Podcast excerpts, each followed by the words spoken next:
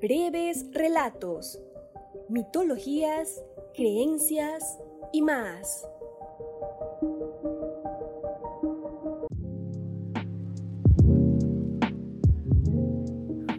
Hola, ¿qué tal? ¿Cómo están todos? Bienvenidos nuevamente a Breves Relatos.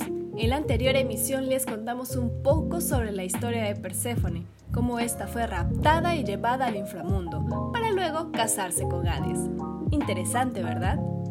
Pues hoy hablaremos de otro personaje que, seas o no seas fan de la mitología clásica, seguro que has oído hablar de ella en más de una ocasión. Medusa, bella y temible en partes iguales, es uno de los personajes mitológicos más icónicos de la antigua Grecia. Pero hay una parte de su historia que no todos conocen y que cambiará tu perspectiva por completo. Así que busquen sus audífonos, pónganse cómodos y disfruten de esta experiencia. Comencemos.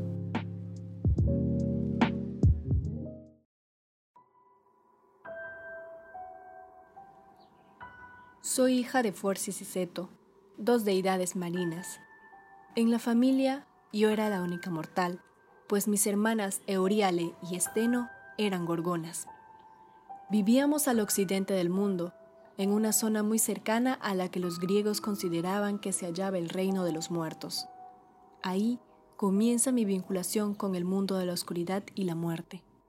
Éramos muy temidos tanto por humanos como por dioses, pues en vez de cabello, las gorgonas tenían serpientes y largos colmillos como de jabalí. Además, todo aquel que miraba directamente a los ojos automáticamente quedaba petrificado. No siempre tuve una apariencia escalofriante, y como ya les comenté, era la única mortal entre todas las gorgonas. También era considerada una de las más bellas de todas, tanto así que uno de los dioses, Poseidón, se fijó en mí. Muchos creen que me sedujo en el templo de Atenea, pero más que un proceso de seducción, fue una violación. En aquellos tiempos la violación no era considerada como algo malo, por tanto, no era castigado. Atenea tenía una fuerte rivalidad con Poseidón, y al enterarse lo que había ocurrido en su templo, estalló en ira y decidió castigarme.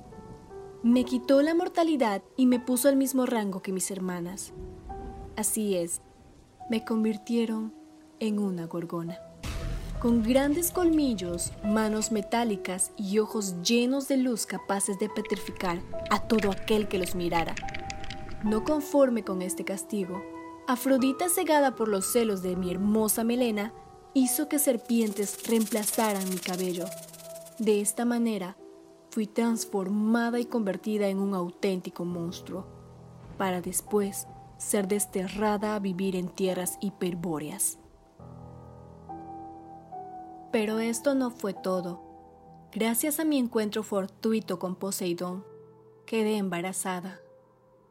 Esto causó más ira en Atenea, quien mandó a Perseo a matarme.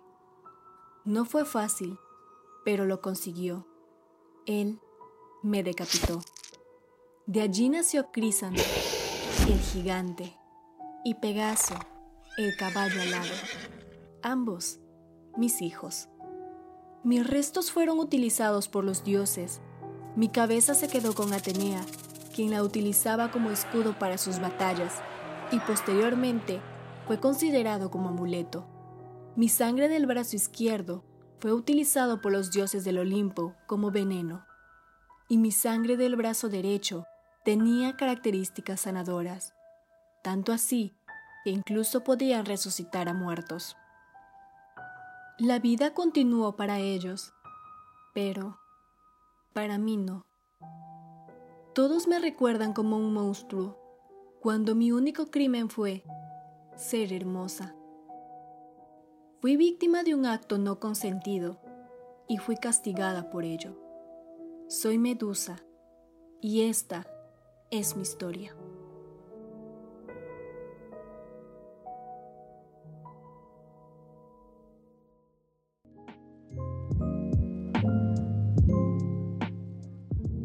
Al final, esto demuestra que Medusa no es el verdadero monstruo en esta historia.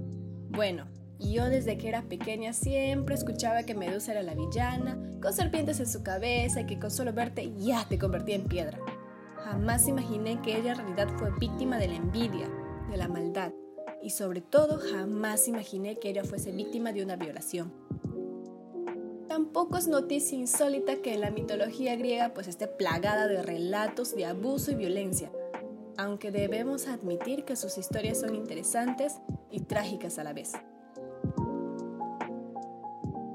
Si te ha gustado, por favor no olvides compartir con tus amigos para que ellos también puedan disfrutar de esta y muchas más historias. Soy Naomi Valera y conmigo será hasta la próxima emisión.